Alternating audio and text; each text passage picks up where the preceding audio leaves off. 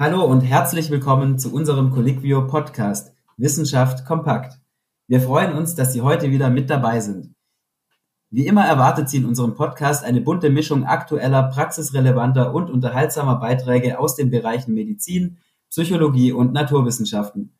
Und diese Woche haben wir uns für folgende Themen entschieden.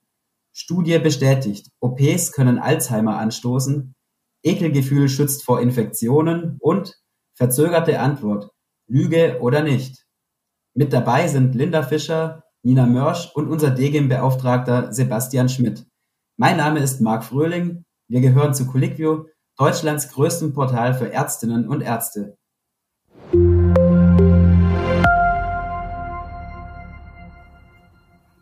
Typisch für Alzheimer-Patienten sind ja Proteinablagerungen im Gehirn, die sogenannten Beta-Amyloid-Plaques, die die Kommunikation zwischen den Nervenzellen verhindern.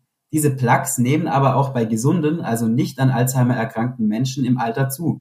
Bei jedem dritten ab 65 sind sie vorhanden. Bisher weiß man jedoch nicht, wieso bei manchen Amyloid-Beta-Trägern die Demenz schnell voranschreitet, während sie bei anderen gar nicht auftritt.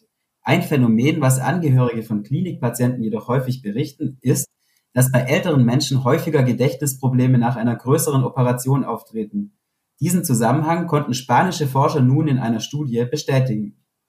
Genau, und nach deren Ergebnissen können größere Operationen die Kognition noch Monate später verschlechtern und bei Risikopatienten die Entwicklung einer manifesten Alzheimer-Demenz beschleunigen. Die spanischen Forscher untersuchten hierfür Patienten ohne bestehende Demenz, die für eine orthopädische Operation in Spinalanästhesie angemeldet waren.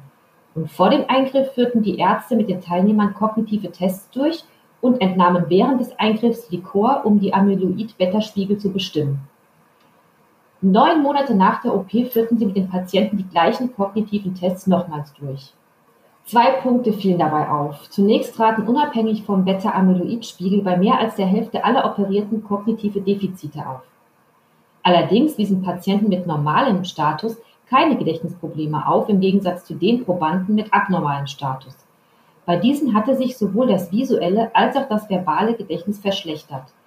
Also Anzeichen, die auf eine beginnende Alzheimer-Erkrankung hindeuten.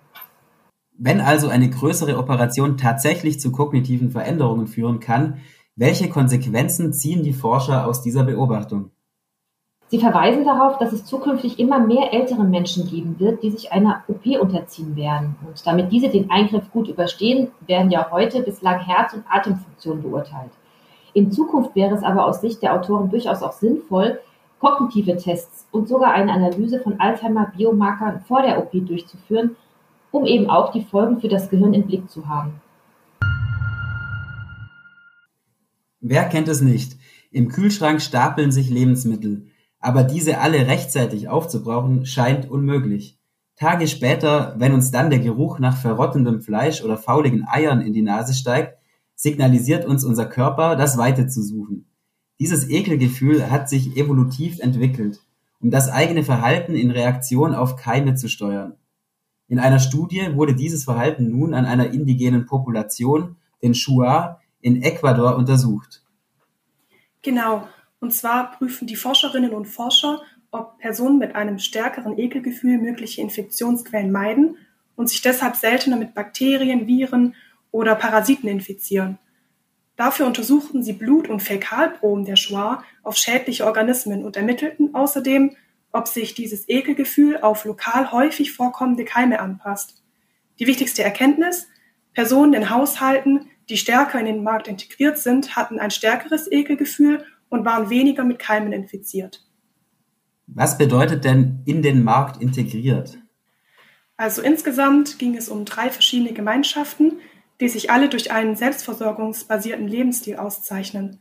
Allerdings unterscheiden sie sich untereinander darin, ob sie entweder in kompletter Isolation von der größeren Marktwirtschaft leben oder sich doch teilweise an ihr beteiligen. Einige leben etwa von traditioneller Landwirtschaft, Fischerei und Jagd, während andere ihren Lebensunterhalt durch Lohnarbeit oder den Verkauf von landwirtschaftlichen Produkten aufbessern. Gibt es für alle Arten von Keimen diesen Zusammenhang zwischen Ekelgefühl und Infektionsgrad? Egal ob Würmer oder Viren? Grob gesagt ja.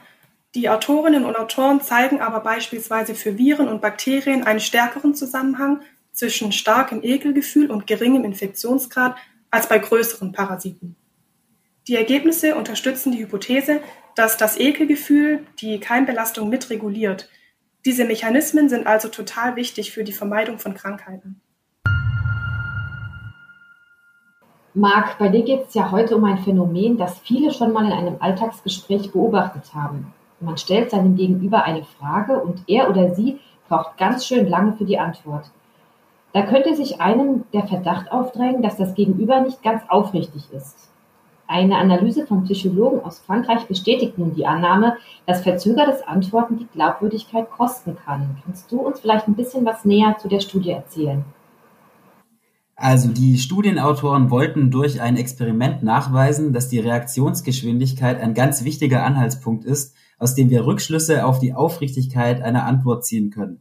Dafür legten sie den insgesamt 7500 Teilnehmern der Studie verschiedene Szenarien über eine Person vor, die eine Frage beantworten sollte. Einmal ganz einfach, ob der Kuchen eines Freundes geschmeckt hat oder ob die Person Geld von der Arbeit gestohlen hatte. Die Antwortzeit variierte jeweils zwischen 0 und 10 Sekunden und anschließend bewerteten die Teilnehmer die Aufrichtigkeit der Antwort auf einer Skala. Und ähm, nach welcher Zeitspanne wirkt man demnach weniger glaubwürdig? Über alle Experimente hinweg hat sich gezeigt, dass eine verzögerte Antwort als weniger aufrichtig eingeschätzt wird. Und zwar egal, ob es sich um den harmlosen Kuchen oder um den Diebstahl gedreht hat. Eine Verzögerung um zwei Sekunden reichte dafür schon aus, ab fünf Sekunden verstärkt sich der Effekt noch weiter. Es wurden aber auch zwei Faktoren beobachtet, die den Effekt reduziert haben. Einmal, wenn die Antwort sozial erwünscht war, also zum Beispiel, ob der Kuchen geschmeckt hat, oder wenn die Verzögerung dem Anschein nach durch geistige Anstrengung ausgelöst wurde, wenn man zum Beispiel auf einen Sachverhalt antworten muss, der Jahre zurückliegt. Ob jetzt jemand aber tatsächlich lügt, kann man auf diese Weise nicht feststellen, oder? Genau, es geht nur darum, ob jemand als glaubwürdig empfunden wird oder nicht. Zum Beispiel sagt ein Autor der Studie auch selbst, dass es ungerecht wäre, wenn vor Gericht Rückschlüsse aus der Antwortgeschwindigkeit gezogen würden, weil auch andere Faktoren wie Ablenkung oder tatsächliches Nachdenken eine Rolle spielen könnten. Wenn man es aber genau wissen möchte mit der Ehrlichkeit, kann man zum Beispiel auf eine Wärmebildkamera und den sogenannten Pinocchio-Effekt zurückgreifen. 2018 wurde nämlich nachgewiesen, dass beim Lügen die Nasentemperatur sinkt und die Stirntemperatur steigt. Zum Abschluss haben wir heute einen Veranstaltungshinweis.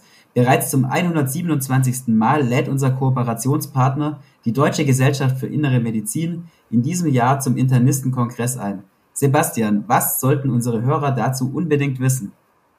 Der Kongress feiert 2021 eine Premiere.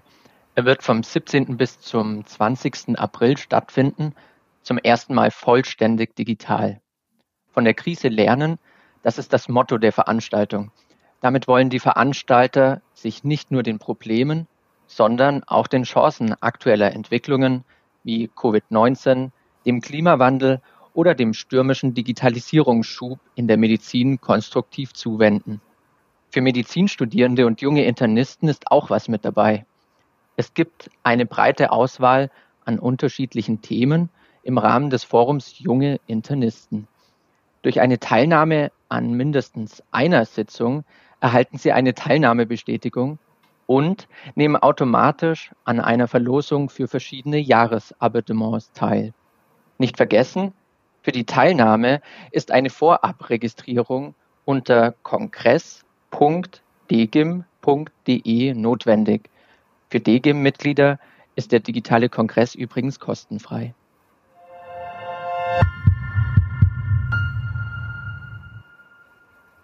Das war's wieder für diese Woche. Die Quellen zu hier vorgestellten Studien und mehr Infos zum Internistenkongress finden Sie unter diesem Beitrag. Wenn Sie uns nicht verpassen wollen, abonnieren Sie uns gerne auf iTunes, Spotify oder Deezer. Dieser Podcast wird produziert von der Colliquio Medizinredaktion. Aufgezeichnet wurde am 4. März 2021. Redaktion Dr. Linda Fischer, Dr. Nina Mörsch, Sebastian Schmidt und Marc Fröhling.